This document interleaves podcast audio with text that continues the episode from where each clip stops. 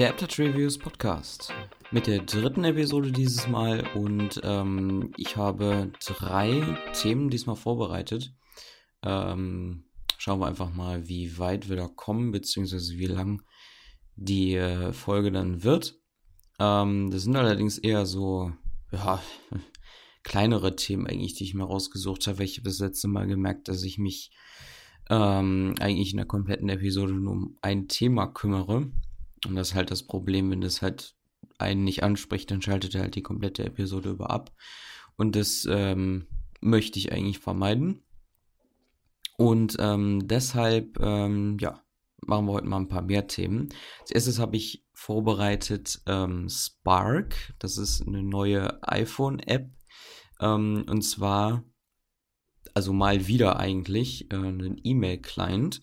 Ähm, allerdings nicht irgendeiner, sondern die Jungs von Readle. Das sind unter anderem die Macher von ähm, PDF, äh, äh, fällt gerade nicht der genaue App-Name ein. Also da, da, kann man auf jeden Fall so PDFs mit bearbeiten.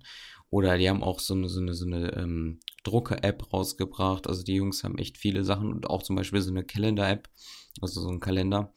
Und die Jungs sind bekannt halt für ein tolles Design eigentlich immer und gleichzeitig auch ähm, gute Funktionalität. Und ich hatte die Ehre, ähm, am Beta-Test dieser App teilzunehmen. Ähm, schon was länger her eigentlich. Ähm, das Embargo ist da mittlerweile gefallen. Ähm, also man, vorher durfte man halt gar nicht drüber reden. Und ähm, mittlerweile, weil die App wird jetzt in den nächsten sechs, sieben Tagen voraussichtlich veröffentlicht werden, je nachdem, wie lange Apple mal wieder braucht. Das weiß man ja nie so genau. Ähm, die App ist auf jeden Fall, soweit ich weiß, äh, vor ein paar Tagen erst ähm, eingereicht worden beim iTunes Store.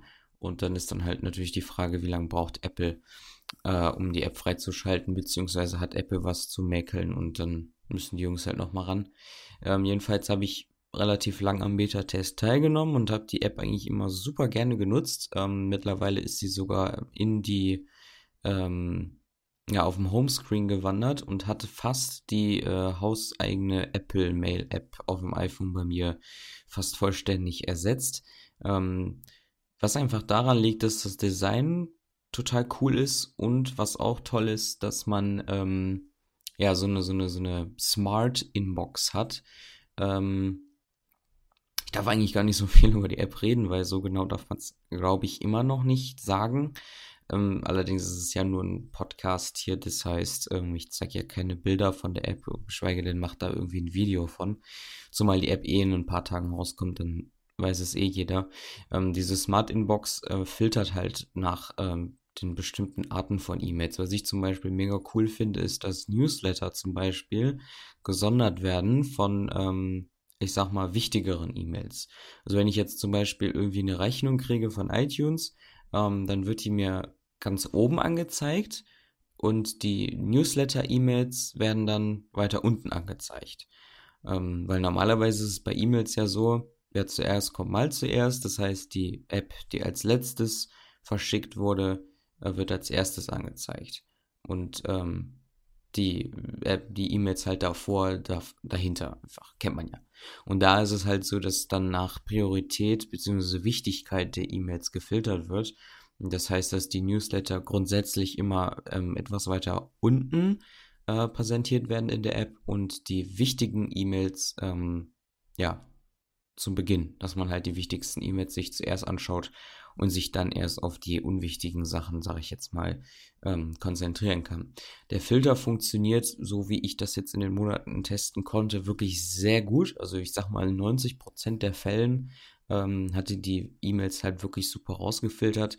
Da gibt es natürlich dann so ein paar Ausnahmen, das liegt dann aber in der Regel dann auch an demjenigen, der die E-Mail verschickt hat. Ähm, wenn der, ähm, ja, wenn das wenn die Betreffzeile der E-Mail irgendwie falsch gewählt wurde, wenn man da einfach irgendwas reingeschrieben hat, was normalerweise nicht so üblich ist bei E-Mails oder auch zum Beispiel gar keinen Betreff verwendet hat, ähm, dann kann die App da nicht so gut mit umgehen. Vor allem, was mir auch aufgefallen ist, bei deutscher Sprache ähm, hapert es dann doch noch ein bisschen, weil die App ist noch nicht übersetzt auf Deutsch. Ähm, ich habe mich da auch bei den Jungs angeboten, für die zu übersetzen. Eventuell kommen die dann auf mich zurück. Ähm, das heißt, wäre ziemlich cool, wenn ich dann die App übersetzen dürfte. Ähm, jedenfalls hat die App da ein bisschen kleinere Probleme, sage ich jetzt mal, wenn es darum geht, deutsche äh, Betreffzeilen rauszufiltern. Ähm, und da sind halt öfters dann ein paar Probleme. Aber dadurch, dass ich halt dass die meisten E-Mails auf Englisch bekomme, weil ich halt ähm, im Netz eigentlich durchgehend auf Englisch unterwegs bin und nicht auf Deutsch, ähm, habe ich dieses Problem halt nicht. Ähm, wie das dann in der finalen App aussieht, beziehungsweise ob da entsprechende Updates dann noch nachgeliefert werden für die anderen Sprachen, weiß ich natürlich noch nicht. Das wird sich dann zeigen. Aber ähm, die App ist auf jetzt bis jetzt auf jeden Fall sehr, sehr cool.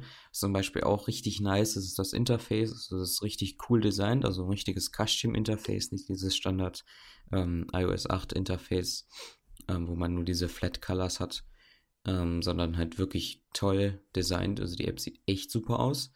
Ähm, was zum Beispiel auch unterstützt, was ich auch richtig cool finde, ist ähm, dieses Feature, dass man von der App, also von Spark, eine Push-Benachrichtigung bekommt ähm, wenn derjenige die E-Mail gelesen hat. Also wenn ich jetzt eine E-Mail verschicke an Person XY ähm, und derjenige öffnet diese App in seinem Mailprogramm ähm, oder im Browser halt, je nachdem, wo er die E-Mails liest, dann ähm, wird mir dann in Spark angezeigt, okay, Person XY hat da die E-Mail gelesen. Also quasi so eine Lesebestätigung. Und ähm, das finde ich zum Beispiel echt mega cool, wenn man halt irgendwie auf eine E-Mail wartet, total dringend, aber irgendwie keine Antwort kriegt, ähm, dann weiß man halt trotzdem, ob diese Person die E-Mail überhaupt gelesen hat oder halt nicht. Ähm, allerdings hat das bis jetzt nicht immer funktioniert. Also ich habe testweise an zwei, drei meiner eigenen E-Mail-Adressen einfach mal eine E-Mail geschickt, weil ich habe mittlerweile über zehn E-Mail-Adressen und ähm, ja, da habe ich halt so hin und her geschickt, einfach um das Feature mal zu testen, wie das funktioniert. Und zum Beispiel bei, ähm, als ich von äh, meiner business at aptatrevis.com Domain E-Mail-Adresse eine E-Mail an meine private mi.com, also iCloud-Adresse geschickt habe. Ähm, da kam die Lesebestätigung dann an über Spark, aber zum Beispiel an eine web.de Adresse kam sie nicht an. Also ich denke, dass das dann hauptsächlich an den ähm, ja, E-Mail-Providern, sage ich jetzt mal, ähm, liegt wie, also dass dann hauptsächlich diese Free-E-Mail-Services wie Web.de, GMX, Gmail und so weiter ähm, sowas standardmäßig irgendwie nicht integriert haben. Man kann es mit Sicherheit irgendwie einstellen oder halt wieder Zeitverschwendung. Und ähm, ja, ich finde das Feature auf jeden Fall sehr cool. Das ist auch zum Beispiel so eine Sache, die andere Mail-Apps nicht haben. Und ähm, auf Twitter haben die Jungs jetzt auch schon angekündigt, dass ähm, in der finalen App auch Sounds eingearbeitet sind, die von denen selber aufgenommen wurden. Das sind jetzt auch nicht diese Standard-Sounds, die man in jeder iOS-App findet, ähm, sondern wirklich eigene Sounds, die mit in die App eingebaut wurden und dann halt quasi auch nochmal so ein, ja, ich sag jetzt mal sowas, ja, individuelles zeigen halt. Ne? Das ist auf jeden Fall eine coole Sache, finde ich. Ähm, ansonsten also ich, ich könnte jetzt noch viel mehr über die App erzählen, nur weiß ich nicht, ob das erlaubt ist. Das Embargo ist so halb gefallen, weil ich jetzt auch mitgekriegt habe, dass einige auch schon jetzt anfangen, über die App zu diskutieren bzw. zu schreiben. Ähm, PR-technisch ist es für Real natürlich perfekt. Ähm, allerdings, wie gesagt, ich will da nicht irgendwie in Schwierigkeiten geraten, deshalb kann ich da bis jetzt noch nicht mehr zu erzählen. Ähm, wenn die App draußen ist, werde ich höchstwahrscheinlich auch einen Promocode kriegen und dann werde ich die App mal auch mal ausführlicher testen und dann auch entsprechend ein YouTube-Video davon erstellen. Einfach so ein Review quasi. Und ähm, dann könnt ihr euch das auf unserem Kanal anschauen falls euch die App interessiert. Ähm, zum Preis wurden auch noch keine Details genannt. Ähm, ob es irgendwie eine komplett gratis App wird, ob es eine Freemium-App wird, ob es äh, eine Paid-App wird. Das weiß im Moment keiner.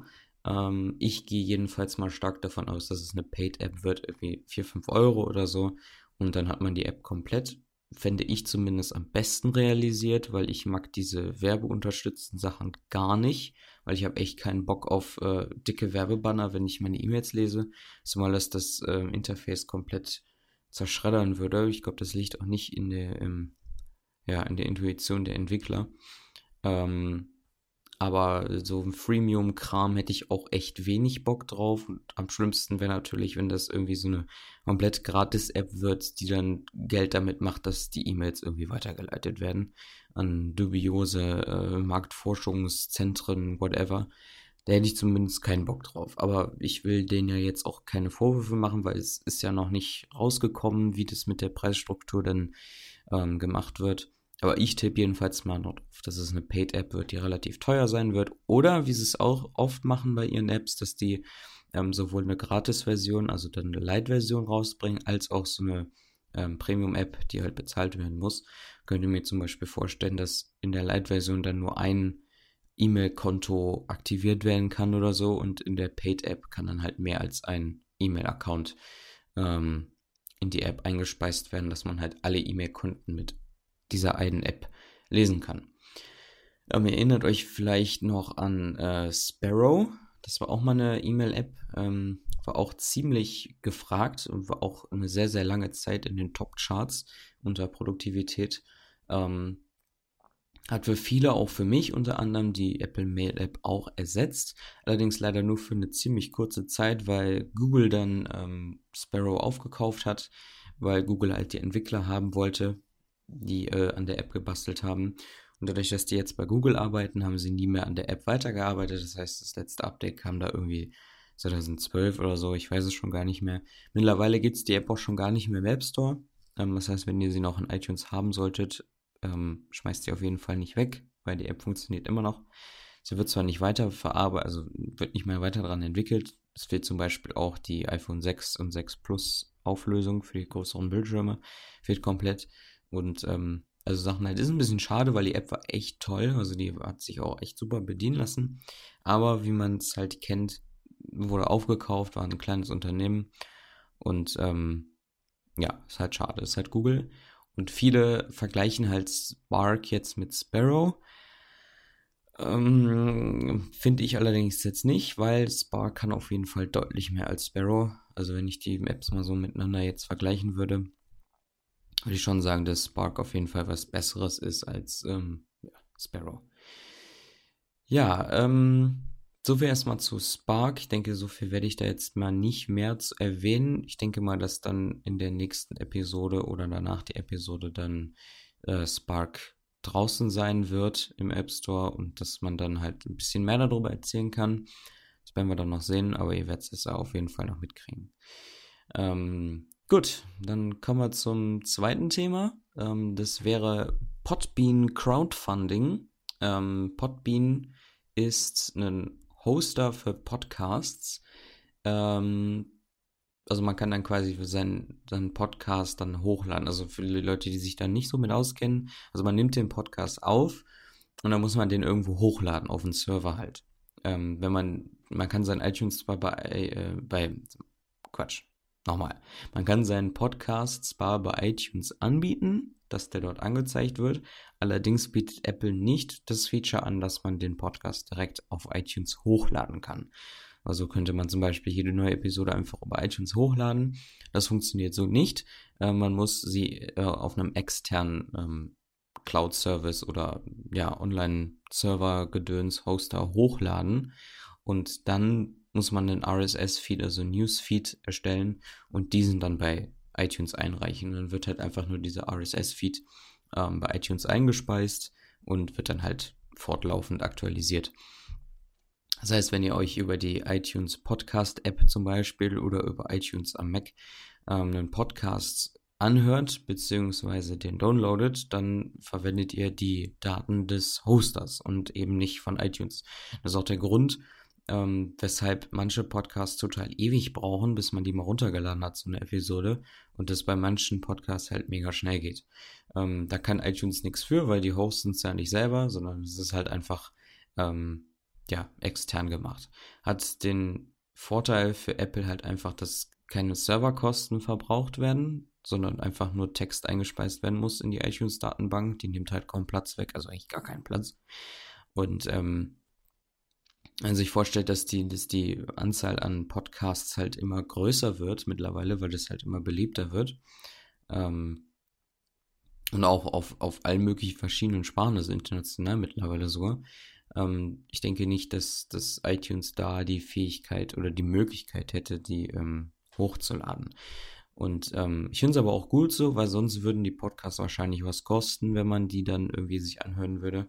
Ähm, und Podcasts haben ja den großen Sinn und Zweck, dass sie kostenlos sind. Und das ist ja gerade das Tolle. Und das würde iTunes dann wahrscheinlich irgendwie zerstören, dass die dann irgendwie 2 Euro pro Folge nehmen oder so, was ich mega abfuck fände, ähm, wenn sie es über iTunes hochladen würden. Also, deshalb brauchen wir einen Hoster, um den Podcast hochzuladen. Ich selbst nutze Soundcloud. Ähm, das ist eigentlich so ein Ding, um, ja, für, für, ich sag mal, für Musiker, die jetzt so Independent-Musiker ohne Label, ähm, die können dann da ihre produzierten Songs oder teilweise auch Remixes äh, von irgendwelchen namentlichen äh, EDM-Songs oder so, die können die dann da hochladen und dann kann, können die von der Community kostenlos angehört und kommentiert bzw. auch bewertet werden. Das ist halt so eine Community für Musik eigentlich, allerdings bietet SoundCloud auch ähm, das Feature an, Podcast-Episoden da hochzuladen. Und wir haben uns für SoundCloud entschieden, primär entschieden, weil es kostenlos ist. Also man hat da eigentlich keine Einschränkung, es sei denn, man lädt im Monat 20 Episoden oder so hoch.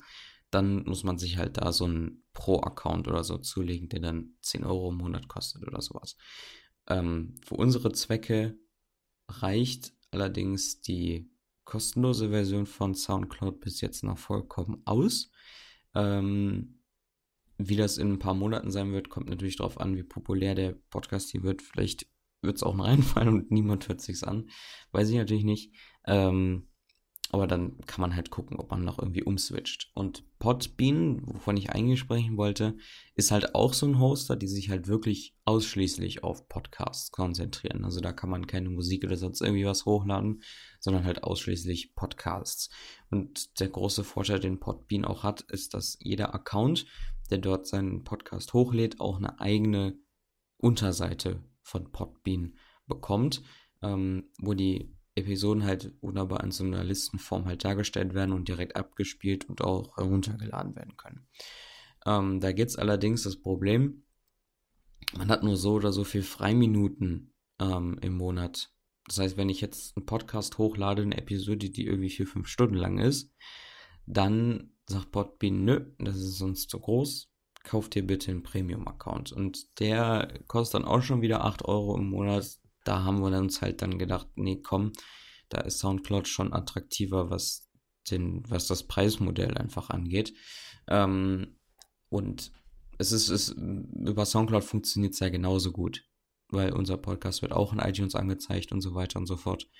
Und da braucht man Podbean jetzt nicht so wirklich. Allerdings liegt das Augenmerk jetzt nicht auf das Hosting-Feature von Podbean, sondern auf dem ganz neuen Feature, was erst vor ein paar Tagen rauskam, nämlich Crowdfunding. Ähm, ihr kennt das sicher von Kickstarter zum Beispiel. Das ist diese Seite, wo Startup-Unternehmen oder einfach auch private Personen ihre Idee vorstellen, zum Beispiel von Gadgets oder auch von Software, wie zum Beispiel Programme für Mac oder auch Spiele. Ähm, die werden da vorgestellt, in der Regel in so einem kleinen Vorstellungsvideo wird dann präsentiert oder sagt der Erfinder dann quasi, ja, hallo Leute, ich erstelle das und das. Ähm, Allerdings brauche ich da ein bisschen Geld für, ähm, damit ich diese Idee in die Tat umsetzen kann. Und da auf dieser Seite Kickstarter werden dann halt Investoren gesucht, ähm, hauptsächlich private Investoren. Und da ist nämlich der Knackpunkt. Ähm, denn die Leute sagen sich, okay, sagen wir mal, es handelt sich jetzt irgendwie um eine Software. Und die sagen, okay, dieses Programm finde ich mega geil. Das könnte ich selber total gut einsetzen. Ich will unbedingt, dass das fertig programmiert wird. Dann kann man sich aussuchen, wie viel man spenden möchte. Ähm, die Entwickler können dann selber so ja, Preismodelle angeben. Zum Beispiel, man spendet 5 Euro, dann bekommt man irgendwie eine kleine Danksagung. Wenn man 10 Euro spendet, wird man in den Credits der App irgendwie erwähnt oder der Software. Für 20 Dollar ähm, bekommt man dann hinterher eine gratis Kopie der App und für 50 Dollar, weiß ich nicht, kriegt man zwei Kopien und wenn man 500 Euro spendet, dann darf man zu dem Entwicklerteam hinfliegen und äh, denen bei der Arbeit über die Schulter gucken, also Geschichten halt. Also man denkt sich dann quasi so schmankerl mehr oder weniger aus um quasi überhaupt einen Grund zu liefern, warum man jetzt ähm, diese App bzw. diese Software unterstützen sollte. Und genau dasselbe macht Podbean jetzt mit ihrem Crowdfunding allerdings auch wieder, Überraschung, nur für Podcasts. Und das ist was, was völlig neu ist, weil das gab es vorher eigentlich noch nicht, weil bei Kickstarter ähm, sind halt eher so richtige Technologien. Da werden Dinge ähm, vorgestellt in der Regel, die es so noch nie gegeben hat. Und da geben die Leute gerne Geld für aus. Ähm, wenn ich da jetzt irgendwie meinen Podcast hochladen würde bei Kickstarter, dann würde das höchstwahrscheinlich niemanden interessieren, weil es noch 20 weitere Leute auf der Welt gibt. Also jetzt mal ganz überspitzt gesagt. Also ganz, ganz viele von mir aus auch. Ist ja auch egal. Es gibt auf, ich bin auf jeden Fall nicht der Einzige, der einen deutschen Tech-Podcast macht. Und da liegt halt das Problem, dass die Leute dann sagen, ja, okay, was will der jetzt? Dem spende ich einfach nichts. So sieht es nämlich aus. Und bei Podbean ähm, gibt es halt eben nur diese Podcasts. Und da, wenn sich da halt ein Investor rumtreibt, dann sucht er auf jeden Fall nach einem Podcast, auch wenn es den in irgendeiner Art und Weise oder in anderer Form schon 10.000 Mal gibt, ähm, kann man dort auf jeden Fall bessere Karten, ähm, finanziell unterstützt zu werden bei seinem Podcast. Also wir haben jetzt zum Beispiel auch ähm, unseren Podcast da mal hinzugefügt und da auch unterschiedliche Spendenkategorien hinzugefügt, quasi wie bei Kickstarter. Ähm, zum Beispiel, dass man in einer Episode als Sponsor erwähnt wird, wenn man äh, was spendet halt. Und die Einnahmen, die dadurch generiert werden, ähm, die nutzen wir dann zum Beispiel, um besseres Equipment zu kaufen. Unter anderem für ein neues Mikrofon von Rode, äh, was dann einfach eine echt super Qualität hat. Ähm, also halt so Dinge, ähm, die, den, die die Qualität des Podcasts erhöhen. Ähm, weil in der Regel nimmt man dieses Geld vom Crowdfunding auch wirklich für dieses Projekt, weil es gab halt auch schon oft das Problem, was bei Kickstarter auf der Fall war, dass ähm, die Leute dann quasi richtig viel Geld eingesammelt haben, aber nie mehr wirklich an dem Projekt weitergearbeitet haben und seit drei, vier Jahren dann dieses Projekt im, im All rumschwirrt und niemand mehr dran weiter bastelt, ähm, was dann natürlich echt schade ist, wenn man da wirklich einiges an Geld dann dafür ausgegeben hat.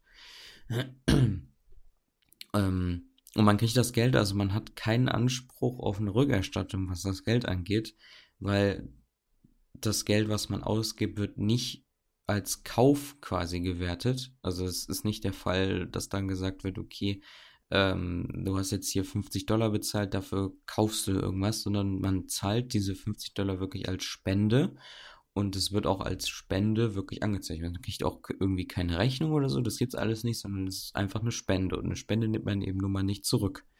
Auch wenn man der Meinung ist, die Spende war ein Fehler, man kriegt das Geld trotzdem nicht mehr zurück. Und so ist halt das Problem, dass viele Leute bereits dieses System ausgenutzt haben und halt Investoren damit abgezockt haben, was ich persönlich eine ziemliche Frechheit finde, ähm, weil man damit oder dadurch ähm, quasi den Leuten, die wirklich was aus einem Projekt machen wollen, die wirklich ähm, Geld benötigen, um so ein Produkt weiterentwickeln zu können oder so einen Podcast weiter fortführen zu können, nimmt man quasi die Chance weg, ähm, ja, daraus was zu machen. Weil so ein paar Idioten sich denken, ja geil, stelle ich da einfach mal was ein und cash mir ein paar Kohle ab. Äh, weil die Investoren denken sich dann auch, okay, dann investiere ich doch lieber in was anderes und nicht mehr irgendwie so Crowdfunding-mäßig. Ähm, das Geld geht dann quasi flöten und das finde ich schade.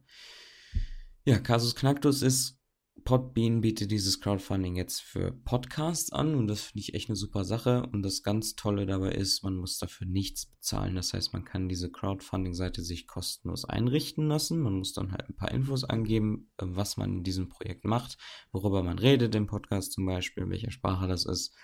Man muss sich dann halt ein bisschen präsentieren quasi. Aber es kostet auf jeden Fall nichts. Also man hat nichts zu verlieren. Ähm, außerdem nimmt Podbean da keine Commissions, also Prozente bei den Erlösen, ähm, wie das normalerweise der Fall ist, wenn ich jetzt irgendwie für, wenn mir jetzt jemand 10 Euro spendet, dann würde dann diese Seite irgendwie 8 Euro mir nur schicken und 2 Euro selber einbehalten zum Beispiel. Das macht Podbean, soweit ich weiß, nicht. Das heißt, das Geld ist komplett für einen selbst. Ähm, abzüglich von Banktransfergebühren oder halt PayPal-Gebühren.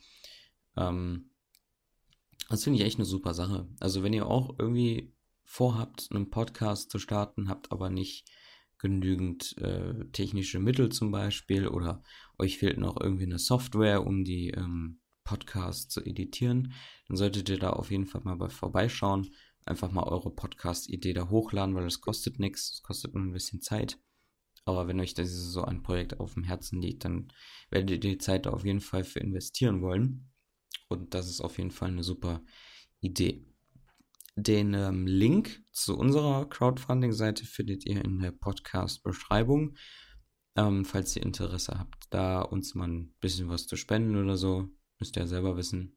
Ist natürlich kein Muss. Könnt euch die Folgen wie auch immer gehabt ähm, auch kostenfrei anschauen natürlich. Äh, anhören, nicht anschauen, ist ja kein Video.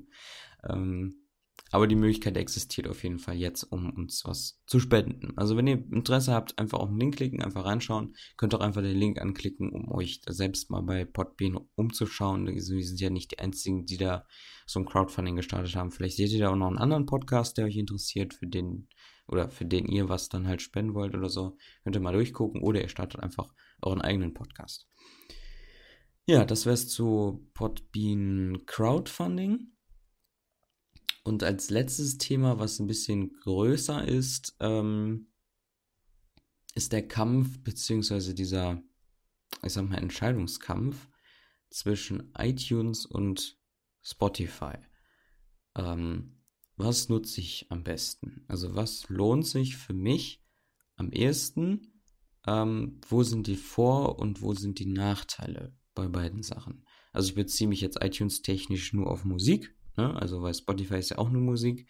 Ähm, und eben nicht auf Filme, TV-Serien, Apps oder sowas, die sind da jetzt mal außen vor, sondern es geht wirklich nur um Musik. Ähm, und ich nutze seit Release von Spotify, nutze ich Spotify auch. Ähm, ist mittlerweile, glaube ich, schon drei oder vier Jahre alt. Merkt man erstmal, wie krass die Zeit vergeht. Ähm, seitdem nutze ich Spotify, habe eigentlich auch nie aufgehört, das wirklich zu benutzen, weil ich das System halt von Anfang an total klasse fand. Die Idee allein schon und auch die Umsetzung, weil halt wirklich fast alle Bands bzw. Künstler dieser Welt auf Spotify vertreten sind. Allerdings liegt die Betonung auf dem Wörtchen fast. Und genau da sind wir bei dem Punkt oder quasi bei dem ersten Kritikpunkt an Spotify, nämlich dass einige namhafte Bands, wie zum Beispiel ACDC, nicht, oder auch die Beatles zum Beispiel, nicht bei Spotify vertreten sind. Das hat, ähm, also ich habe mal bei der Pressestelle nachgefragt bei Spotify, woran das liegt, und da wurde mir gesagt, es liegt nicht an Spotify selbst, weil die bemühen sich wirklich, diese Künstler auch auf Spotify zu bekommen. Es liegt an den Labels beziehungsweise an den Künstlern selbst. Ähm, bei ACDC ist es zum Beispiel so, die haben es einfach nicht nötig. Die haben genug Kohle, die sagen sich, nö, wir brauchen das nicht mit Spotify. Andere Künstler sagen, wir wollen äh, gewisse Exklusivität behalten. Ähm, manche Künstler sagen, wir wollen, dass die Leute sich wie früher auch die CDs kaufen oder halt bei iTunes downloaden und halt ganz normal, wie es früher auch immer war, 10, 15 Euro für ein Album auszugeben. Was auch völlig legitim ist. Ähm, allerdings sind das halt so Bands, die halt total interessant sind, weil sie halt wirklich sehr bekannt sind. Also ACDC, The Beatles und so weiter. Da sind halt auch einige Klassiker drin, die man sich auch anhört, selbst wenn man nicht sich so fürs äh, Rock'n'Roll-Genre zum Beispiel interessiert bei ACDC oder halt in dieses Alternative äh, Pop-Rock bei den Beatles. Ähm, ist es halt schade, weil dann muss man sich dann halt zusätzlich noch bei iTunes dieses Album kaufen. Und da ist auch schon der zweite Kritikpunkt, nämlich es sind zwei verschiedene, unterschiedliche Apps. Und ich nutze Musik am häufigsten auf dem iPhone, weil ich halt sehr viel unterwegs bin. Das heißt, ich muss unterwegs meine Musik hören. Und wenn ich dann ständig zwischen, den, zwischen der Musik-App, also der eingebauten Musik-App von Apple im iPhone und der Spotify-App hin und her switchen muss ähm, und immer überlegen muss, okay, warte mal, ich will jetzt ACDC hören, warte mal, wo waren die jetzt Musik? Waren die in Spotify oder waren jetzt in der Musik-App, wo muss ich hin? Und das finde ich so ein bisschen, das stört halt so den Workflow ähm, am iPhone, wenn man on the go ist. Und deshalb, ähm, ja, es ist halt so ein bisschen blöd, wenn man halt irgendwie die Hälfte in iTunes hat und die andere Hälfte dann in Spotify. Allerdings ist es nicht ganz so krass, zumindest bei mir. Die einzigen Musikartikel, die ich jetzt in iTunes gekauft habe, ähm, waren halt die Beatles-Alben und die ACDC-Alben. Also es sind so die beiden einzigen Künstler bzw. Bands, die ich mir in iTunes zugelegt habe. Ähm, alles andere, sei es Dance-Musik, sei es Rockmusik, Popmusik, Hip-Hop, Rap, alles Mögliche habe ich bei Spotify. Und heißt also quasi, dass Spotify wirklich die Hauptquelle an Musik ist. Und das Tolle bei Spotify ist einfach, dass sobald ein Album released wird, dann ist es auch sofort bei iTunes, äh, bei Spotify verfügbar. Normalerweise war es ja immer so, dass man, weiß ich nicht, wenn ein Album am 15. rauskommt, dann erscheint es auch taggenau am 15. bei iTunes. Dann kann man es runterladen für 10 Euro oder je nachdem, wie viel Geld auch immer äh, das Label haben will. Und bei Spotify ist es dann auch am selben Tag auch drin und steht dann direkt zum Stream, also anhören oder halt zum Downloaden zur Verfügung. Ähm, weiterhin toll bei Spotify ist, dass man auch dieses Free-Konto nutzen kann. Also wenn ich nicht ähm, wirklich darauf angewiesen bin, Musik unterwegs hören zu können, dann reicht auf jeden Fall auch Spotify Free. Also man muss dann wirklich nichts dafür ausgeben und es ist trotzdem immer noch vollkommen legal. Ähm, wenn es allerdings stört, beim Hören eines Albums zwischendurch mal Werbeunterbrechung zu haben, wenn dann irgendwie ein 30-sekündiger Warsteiner Spot kommt oder sowas, ähm, der sollte dann auf jeden Fall upgraden auf einen bezahlpflichtiges Spotify-Konto. Und da gibt es zwei unterschiedliche Formen. Einmal Spotify Unlimited und einmal Spotify Premium. Die meisten und, und ich auch zum Beispiel nutzen Spotify Premium, weil es halt einfach das meiste kann. Und eine Form darunter wäre halt Spotify Unlimited. Spotify Unlimited entfernt die Werbung in der App am Mac oder halt am Windows-PC oder auch im Browser natürlich. Entfernt die Werbung ähm, und lässt einen halt quasi die ganze Musik werbefrei und verlustfrei, was die Qualität angeht, anhören. Allerdings kann man ähm, dann nicht wirklich gut auf die ähm, mobilen Apps zurückgreifen für iPhone, Android und alles andere, ähm, weil man halt dort auch noch Werbeunterbrechung hat, soweit ich weiß. Ähm, man kann die Musik nicht offline verfügbar machen und sowas halt. Und dafür bräuchte man dann halt Spotify Premium. Das kostet dann 10 Euro im Monat. Und damit kann man auch dann in der iPhone-App zum Beispiel alle Songs, die Spotify hat, kann man alle runterladen. Man kann sich den ganzen Speicher vom iPhone vollballern mit Spotify-Musik. Also es ist komplett möglich. Ähm, und man kann sie halt sich jederzeit anhören. Es funktioniert dann quasi genauso wie die Musik-App von Apple. Die Musik ist offline zur Verfügung, das heißt, wir brauchen auch kein mobiles Datenvolumen. Ähm, wenn man allerdings jetzt unterwegs ist und einem irgendwie eine Band gerade so einfällt, wenn man so irgendwie so einen Geistesblitz hat, man kennt das ja öfters und denkt so, boah, geil, die Band, die ich früher mal gehört, da habe ich jetzt voll Bock drauf, mir nochmal irgendwie ein altes Album anzuhören. Und man hat ähm, dieses Album allerdings nicht bei seinen offline verfügbaren Sachen in Spotify, sondern sucht die halt einfach durch die Suchfunktion, dann kann man halt trotzdem on the go, wenn man halt einigermaßen gutes Internet hat, gerade da, wo man sich halt befindet, kann man die Musik auch streamen ohne Probleme. Das heißt, ich bin, muss nicht unbedingt runterladen, wenn ich genug Datenvolumen habe oder wenn ich irgendwie unterwegs eine WLAN-Station finde. Dann kann ich mir auch da die Lieder einfach streamen. Und das finde ich eine echt coole Sache. Weil man, einem geht halt nie so der Musikstoff in Anführungsstrichen aus, ähm, weil man halt immer wieder kostenlos runterladen kann mit diesem Abonnement von 10 Euro im Monat. Und ich denke mir da immer nur so, okay, wenn ich jetzt viel Musik höre, was ich tue, und viel unterschiedliche Musik höre und nicht immer nur ein, zwei Bands oder so, die, äh, wo dann zwei Alben irgendwie ein, im Jahr rauskommen, ähm, dann lohnt sich Spotify auf jeden Fall. Wenn ich überlege, wenn ich mir zehn Alben, sage ich jetzt mal, in einem Monat bei Spotify anhöre und ich diese zehn Alben bei iTunes kaufen würde, wäre ich auf jeden Fall über 100 Euro los, weil bei iTunes die meisten Alben ab 10 Euro losgehen. Und bei Spotify zahle ich halt meine 10 Euro in diesem einen Monat und habe dann 90 Euro gespart. Also es lohnt sich auf jeden Fall. Einzige Problem ist halt, die Musik gehört da nicht dir. Du kannst dir keine DRM-Copy-Dinger äh, runterladen auf deine Festplatte, sondern die bleiben bei Spotify. Ähm, das heißt, wenn ich jetzt für 10 Euro da für einen Monat abonniere, ähm, dann behalte ich die Musik nicht. Ähm, die behalte ich einfach nicht. Und das ist so ein Problem, wo ich mir denke, okay, du zahlst quasi für diesen Service deine 10 Euro, aber du hast nichts lang anhaltendes davon.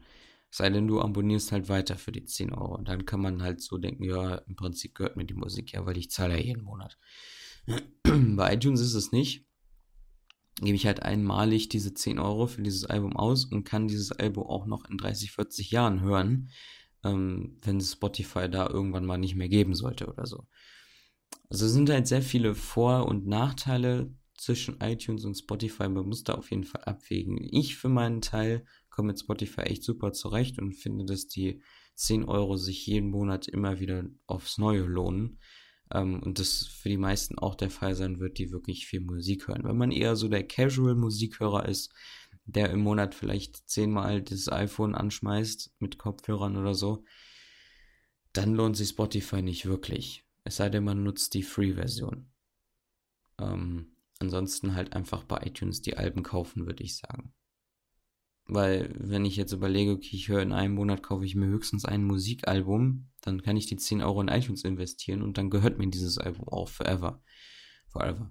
Und bei Spotify ist es halt so, ja, gibst dann halt deine 10 Euro aus und hörst dann auch nur ein Album. Ähm, dann ist es ja nichts für die Ewigkeit, weil nach, wenn der Monat abgelaufen ist, dann ist auch diese Musik nicht mehr verfügbar, sondern erst dann wieder, wenn ich das Abo wieder neu starte. Ja, wie fragt man sich natürlich, okay, wie, wie, wie bezahle ich den ganzen Kram denn jetzt? Also bei iTunes ist klar, entweder die iTunes-Karten ähm, oder halt über Kreditkarte. Es gab ja noch nie irgendwie eine andere Zahlungsmöglichkeit bei iTunes. Ähm, irgendwie PayPal oder so wurde auch noch nie angeboten. Gibt es einfach nicht. Ähm, und bei Spotify haben wir sehr, sehr viele Zahlungsmöglichkeiten. Da haben wir ähm, Banküberweisung, Lastschrift, wir haben äh, PayPal, wir haben Kreditkarte, wir haben PaySafe Card, äh, und wir haben auch diese Gutscheinkarten, also quasi genau wie diese iTunes-Karten halt. Und das finde ich zum Beispiel auch eine coole Sache, weil ich war letztens beim Rewe erst. Also ich gehe halt regelmäßig zum Rewe, ne? Einkaufen muss ja jeder. Ähm, und es stehen neuerdings diese Gutscheinkarten von allen möglichen Web-Services zur Verfügung. Äh, da ist bei iTunes, da ist Google Play Store Karten, da sind PlayStation Network Karten, Xbox Live Network-Karten, Guthabenkarten, schieß mich tot, H&M-Gutscheine, Zalando-Gutscheine, allen möglichen Kram. Ähm, hauptsächlich natürlich dafür gedacht, anderen Leuten da irgendwie eine Freude mitzumachen als Geburtstagsgeschenk oder sowas. Ähm, da macht es auf jeden Fall Sinn. Ist auch eigentlich gar nicht schlecht, wenn ich äh, zum Beispiel jetzt, wenn ich noch dringend ein Geburtstagsgeschenk für einen Kumpel brauche und ich bin gerade eh beim Rewe am Einkaufen, dann gucke ich mir halt diese Gutscheine an und denke ich mir, okay, mein Kumpel hört gerne Musik, ja, dann kaufe ich dem halt eine 10 Euro äh, Spotify-Geschenkkarte. Und mein Kumpel kann dann diese Karte bei Spotify einlösen und sich dann quasi einen Monat Spotify Premium damit kostenfrei für ihn dann freischalten. Ohne dass dieses Abo sich verlängert, weil wir haben halt diese Prepaid-Karten, das ist dann wie bei iTunes. Wenn die halt leer ist, dann kann ich mir keine Apps mehr kaufen oder keine Musik mehr.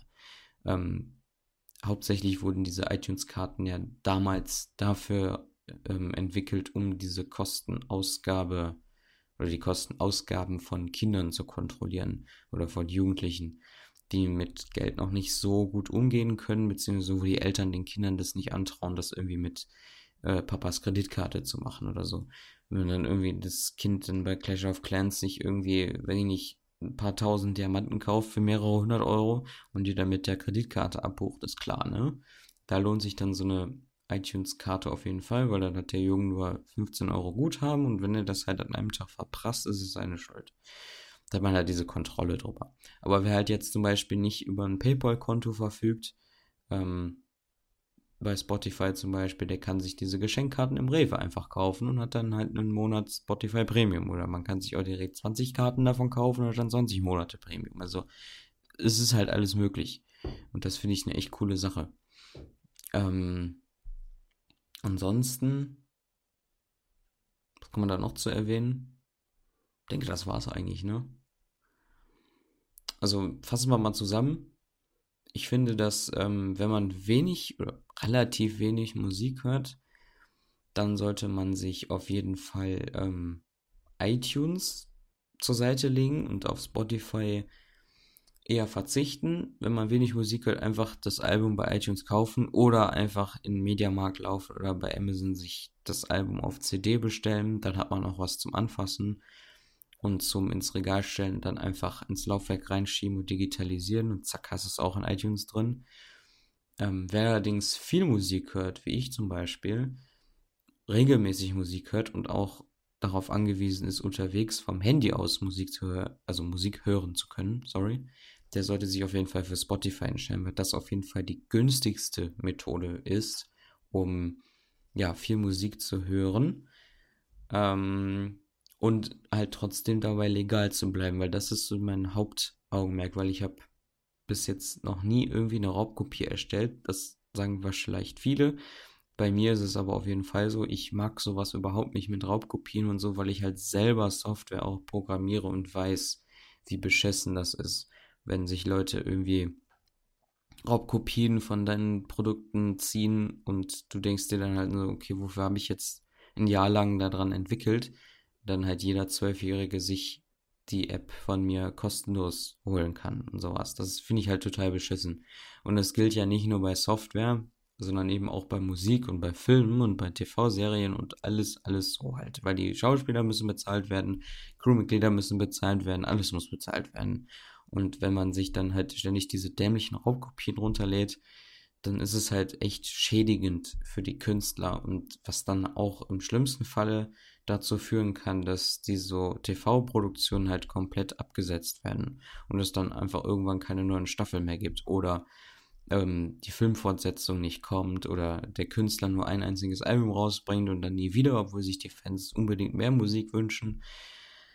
Ähm, weil man kennt es ja selber, ohne Moos nichts los und man will ja auch selber, also wenn ihr arbeiten geht, wollt ihr ja auch dafür bezahlt werden, ne? dass äh, ihr eure Arbeit macht.